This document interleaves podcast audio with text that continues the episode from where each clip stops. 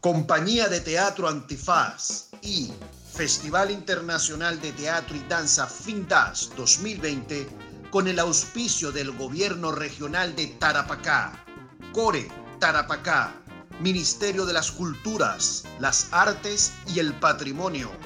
Programa otras instituciones colaboradoras del Estado, POIC, Compañía Minera Doña Inés de Coyahuasi, a través de la Ley de Donaciones Culturales del Gobierno de Chile, presentan Findas en podcast.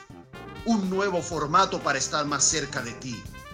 Deja que la magia del teatro sonoro te cautive y te invite a viajar por diversas historias a través de la imaginación. La función está a punto de comenzar. Disfrutemos juntos de esta historia. Título de la obra 24 horas, interpretado por la compañía La T de Cobre, Santiago, Chile.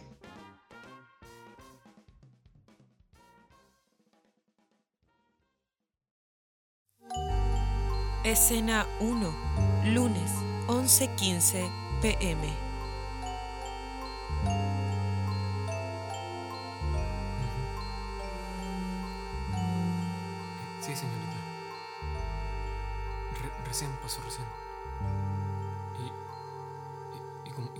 Transporte ni seguridad, usted lo sabrá mejor que yo.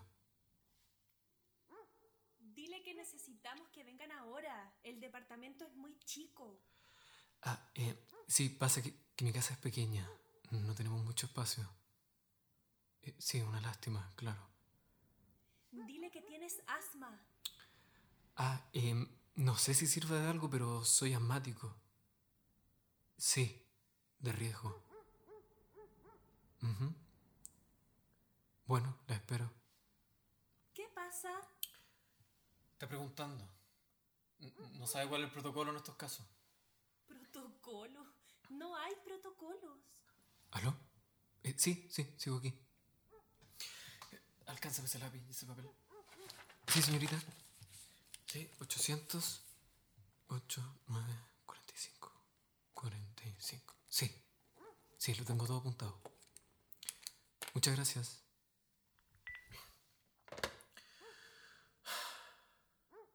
Ya, tenemos que llamar a este número, ahí están atendiendo estos casos. Deberías usar una mascarilla para no contagiarte. Tarde. Ya. ¿Cuál es el plan? Esperar. Esperar. Em, estaba pensando que yo podría revisar mi propia trazabilidad y limpiar todo lo que toqué. ¿Tu propia trazabilidad? Qué chistosa. Escuchaste esa palabra en la tele y ahora piensas que la puedes usar a diestra y siniestra. Pienso que la usé muy apropiadamente. Es totalmente atingente. Contingente. Atingente. Contingente. Atingente no existe. ¿Quieres que lo googleemos? No, creo que alguien venga y te lleve donde te tenga que llevar. Atingencia. Conexión. Relación de una cosa con otra. Se te pasó por la cabeza que... Contingencia que puede suceder o no suceder. Que no es necesario, pero sí es posible. Se me pasó por la cabeza que... que no iba a poder salir de nuevo cuando viniste a dejarme las pastillas.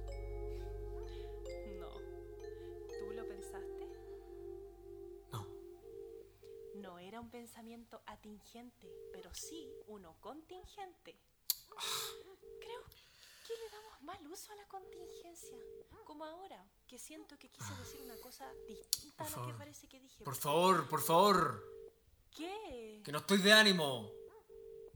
Y, y no escucho.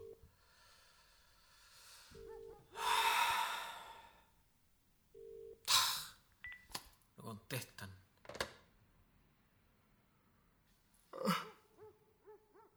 Tengo sueño. Ven a acostarte. Me muevo poquito.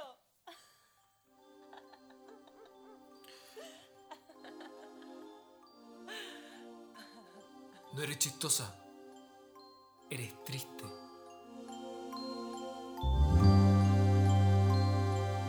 Escena 2, martes 10:35 am.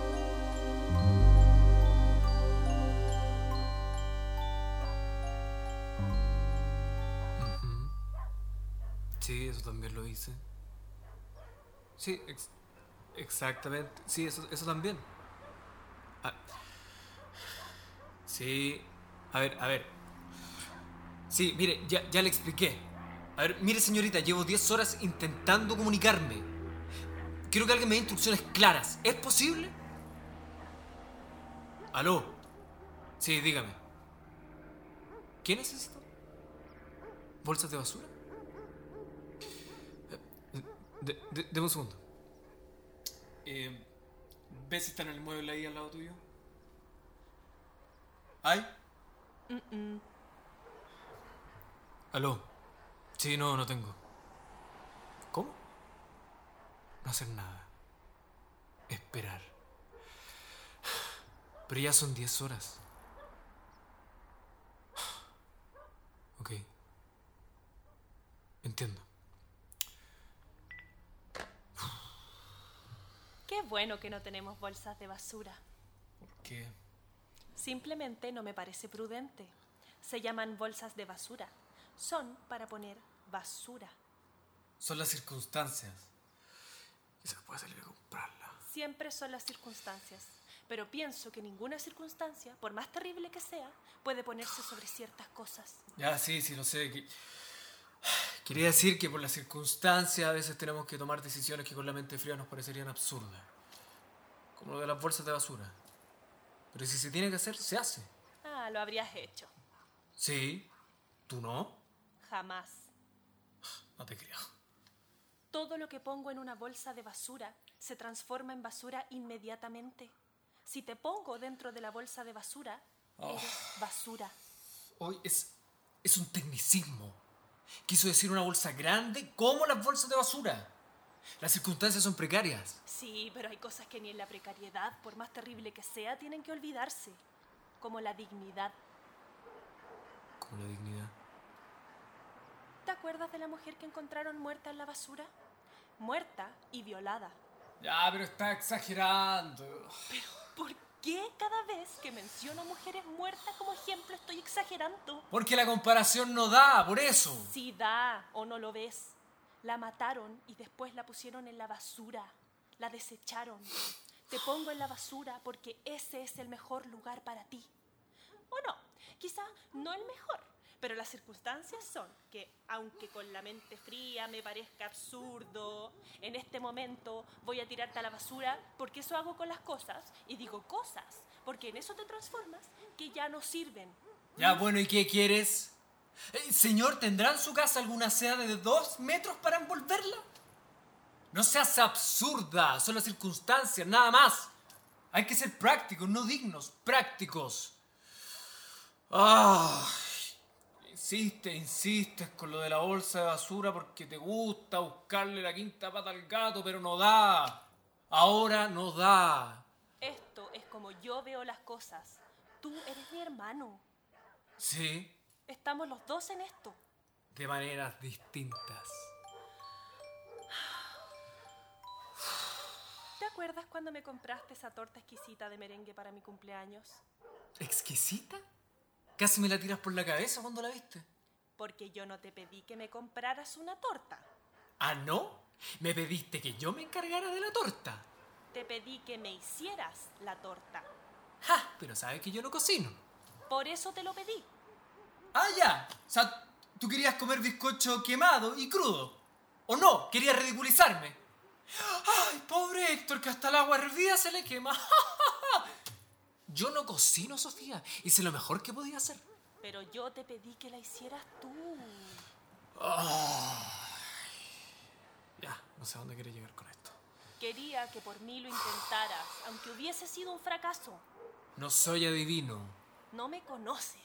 Te conozco. Querías ponerme a prueba, Sofía. A ver qué tan buen hermano soy, y eso no es justo.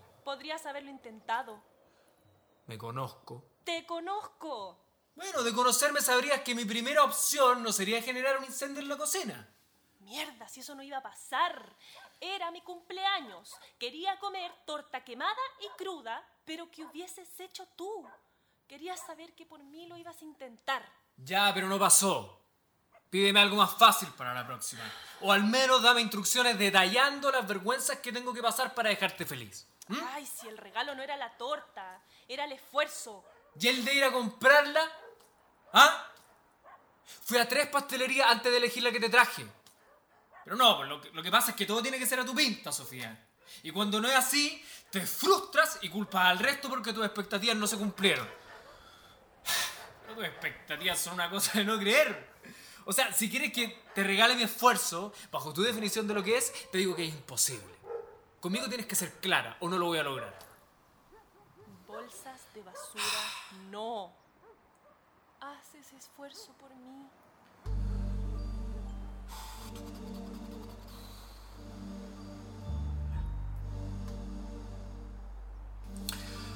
Ok.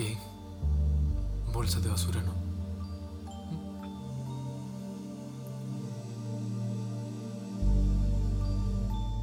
Escena 3. Miércoles 12.20 am.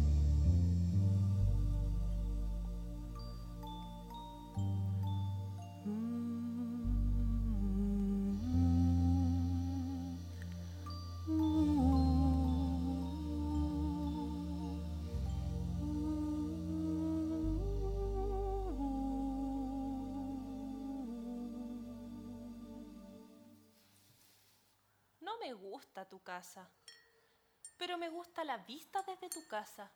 Ese parque es muy lindo. Y ese que no lo has visto en otoño. Llevo dos años trayéndote todos los meses las pastillas. Claro que lo he visto. Mm, dos años y casi nunca subías. Casi nunca me invitaste a subir. Bueno, tú tampoco cuando yo te llevaba la plata. Eso es porque no estaba cuando ibas. Tienes unas horas muy raras para hacer las cosas. ¿La hora de almuerzo es una hora muy rara? Bueno, por eso las transferencias electrónicas arreglaron nuestra relación. La mantuvieron a la distancia ideal, diría yo. Ay, lo dices como si no quisiéramos estar cerca. Lo digo porque nos llevamos mejor desde que vivimos en lados opuestos de la ciudad. Tú siempre reduces todo a cosas tan simples. Sí, sí, soy una persona simple y funciona. Y yo soy una persona compleja que no funciona. No, yo no dije eso. Pero lo pensaste. No, no lo pensé.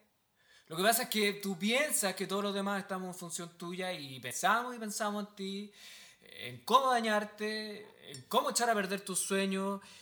Y la verdad es que ninguno de nosotros le está dando pensamiento a tu existencia.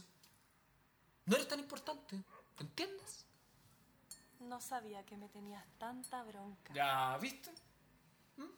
En tu mapa mental tú eres el centro de las cosas como si fuera la protagonista de la mejor película que se haya hecho. Siempre tratando de ser el centro de todo. y lo logras. O si no, mira todo esto. Ah, bueno, yo no te tengo bronca, ni antes ni por esto. Nunca he tenido más que pensamientos súper concretos sobre ti. La Sofía es mi hermana y es sensible, sí. La Sofía no sabe muy bien qué hacer con su vida, sí, pero no me va ni me viene. La Sofía me trae las pastillas todos los meses y a cambio yo le doy plata para que empiece un nuevo negocio que nunca empezó. Sí. Y eres contingencia, Sofía. No eres necesaria, pero eres posible. Hasta ahí llegan mis pensamientos sobre ti. Pero yo... Pero tú, tú te crees muy sabia, Sofía. Tú tiendes a desvariar horas y horas y horas en las razones y en los problemas no resueltos que yo tengo y en las verdades absolutas que hay detrás de tus palabras. Por ejemplo... Por ejemplo, el lector no puede salir de su casa porque desde chico ha sentido pánico a los espacios abiertos y a la gente desconocida. Debe haber sido esa vez que estando en la playa, una ola casi se lo lleva. Porque cuando lo rescataron dijo que el momento en que más miedo sintió fue cuando logró sacar la cabeza del agua y no vio nada más que mar, sin orillas, sin límite. Como si ser el único ser en esa inmensidad lo hubiese dañado de por vida el corazón.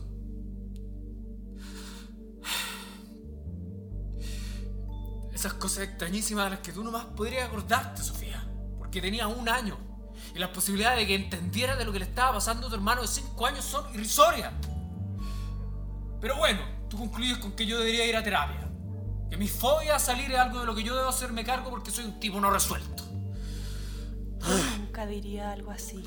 Me lo dijiste, Sofía, me lo dijiste hace exactamente 24 horas atrás, me lo dijiste. Que me venía súper bien la cuarentena, que llevaba años de práctica. Pero tú, que tú estabas ahogada, que necesitabas sentir la brisa en tu pelo. Te gritabas diciendo cuánto necesitabas que el sol tocara tu piel y un montón de cosas más que no tienen ni piel ni cabeza. Era la fiebre. Deliraba. ¿Delirabas cuando dijiste que yo era incapaz de entenderte porque yo preferiría vivir encerrado aunque no fuese obligatorio? Hay que estar muy vacío por dentro, me dijiste.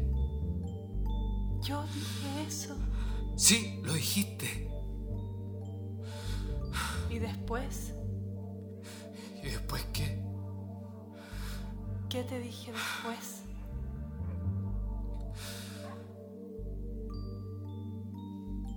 ¿Que no tenía derecho a hacerme pasar por esto? Cierto. ¿Y qué más? Que ojalá esto me sirviera para no volver más a este departamento triste y chico. Cómprate uno de dos ambientes, me dijiste.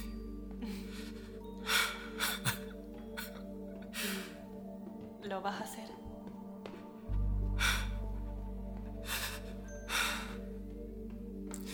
Sí.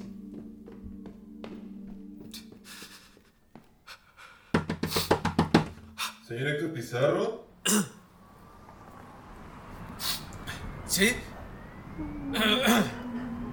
no abra la puerta hasta que nosotros se lo indiquemos. Siga nuestras instrucciones. Mantenga la calma. Este es el protocolo ordenado por el gobierno de la nación. ¿En qué lugar se encuentra el cuerpo de su hermana?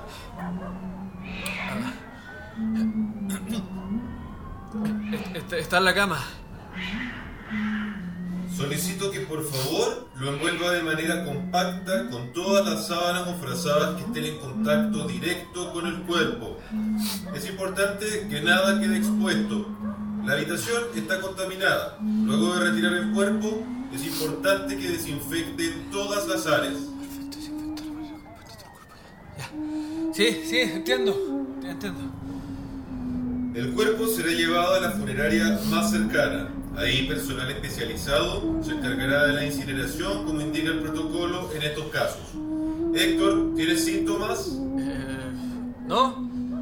Eh, no, o sea, no lo sé, no, no. Eh, un poco de, de fiebre, quizás. Si en los próximos 14 días no presenta síntomas, pasará a una especie de remisión. De lo contrario, comuníquese al mismo número donde lo asistieron anteriormente. Ellos les dirán cómo proceder. ¿Tiene alguna pregunta? Ah, ¿Dónde van a enterrar a mi hermana?